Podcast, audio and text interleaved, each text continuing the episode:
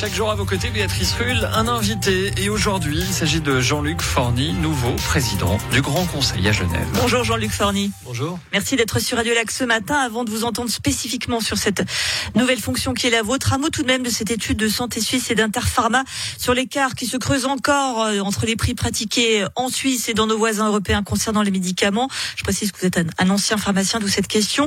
Euh, juste quelques chiffres. 9 et 49% de plus en Suisse que dans les autres pays pour un médicament. Un générique coûte deux fois plus cher en Suisse qu'au Danemark. Forcément, ça interpelle, interroge, voire dérange tout de même. Alors évidemment, le, marché suisse a toujours été un marché de, de référence. C'est-à-dire que les prix... Pour la cherté les prix sont observés par euh, par les, les, les producteurs euh, et c'est clair que plus en règle générale plus un prix était important en Suisse, meilleur était le prix euh, que le, le, producteur pouvait obtenir dans le sur le marché européen voire sur le, le marché mondial. Mais je pense qu'il faut quand même comparer ce qui est comparable et c'est ce que vous diront probablement les, les producteurs de médicaments et les distributeurs, c'est que tout coûte plus cher en Suisse aussi au niveau main d'œuvre, distribution, etc. Mais par rapport Danemark, c'est quand même euh, sensiblement le même niveau de vie. Oui, mais dans, au Danemark, nous sommes quand même euh, dans une euh, dans une médecine de, dans la santé qui est étatisée, ce qui n'est pas le cas ici en Suisse, hein, puisque donc la santé il se partage entre le public et, le privé. Donc on a bien compris peu de chances que, que soit revu à la baisse. Et puis concernant les primes maladie, on, on attendra donc la douloureuse qui n'a semble-t-il pas aussi bien porté son nom en septembre concernant ces primes. Donc vous, vous êtes êtes le nouveau président du Grand Conseil. Vous succédez au plus jeune président que n'ait jamais eu le Grand Conseil, Diego Esteban, qui a d'ailleurs forcé l'admiration d'à peu près tout le monde l'année dernière de par euh, sa maîtrise et son calme.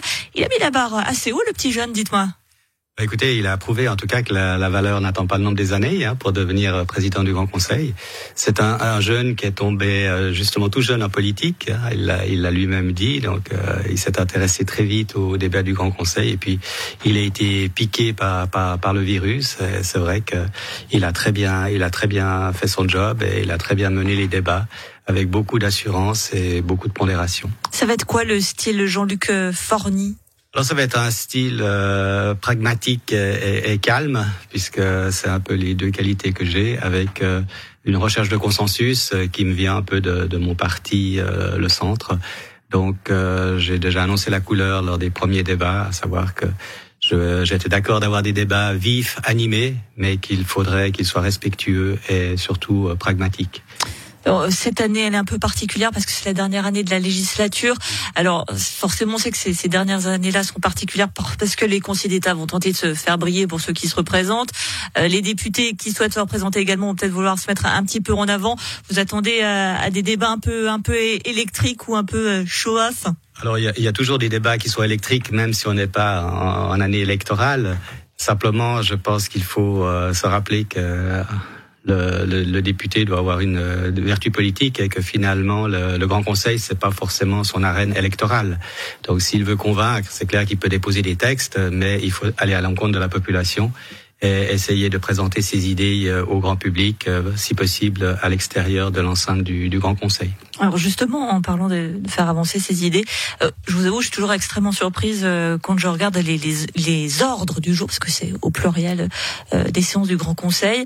on a une petite roulette sur la souris, il faut descendre, descendre, c'est à peu près parfois 50 pages avec je ne sais combien d'ordres du jour, c'est impossible. 150. De, de tout, voilà, c'est impossible de tout traiter en, en, en une soirée. Est-ce que vous manquez pas un peu d'efficacité du coup? Alors écoutez, il y a quand même des procédures accélérées, hein, c'est ce qu'on appelle les, extraits. Donc euh, quand il y a un objet est accepté par l'unanimité de la commission, on a une séance spéciale le vendredi après-midi où, en principe, les députés prennent pas la parole et les projets de loi sont votés euh, sans euh, sans intervention. Donc ça, c'est une c'est une voie possible pour accélérer un petit peu le. Et Quitte à avoir moins de débats aussi quitte à avoir moins de débats, mais les députés sont toujours très attachés au débat démocratique. On le voit avec le budget, avec les comptes, quand on a essayé de raccourcir ou quand le président, euh, lorsqu'il y a 20 inscrits dans la, dans la, dans la liste de, des prises de parole, décrète euh, qui, qui clôt la liste, euh, il y a toujours des, des, députés qui s'élèvent contre ce, ce, ce, ce type de, de, de décision qu'ils appellent antidémocratique, puisque à Genève, on est attaché au débat, on veut que le débat se fasse et on veut pouvoir prendre la parole sur tous les objets. Quitte à ralentir un petit peu certains Quitte à sujets. ralentir, mais peut-être que ça Il y a des objets qui sont en attente depuis deux ans, hein, je n'exagère pas. Alors il y a des objets qui sont en attente depuis deux ans. Il y a aussi beaucoup d'objets. Je pense qu'on peut estimer à plus d'un tiers les objets qui n'ont plus euh, lieu d'être et qui devraient être retirés par les groupes.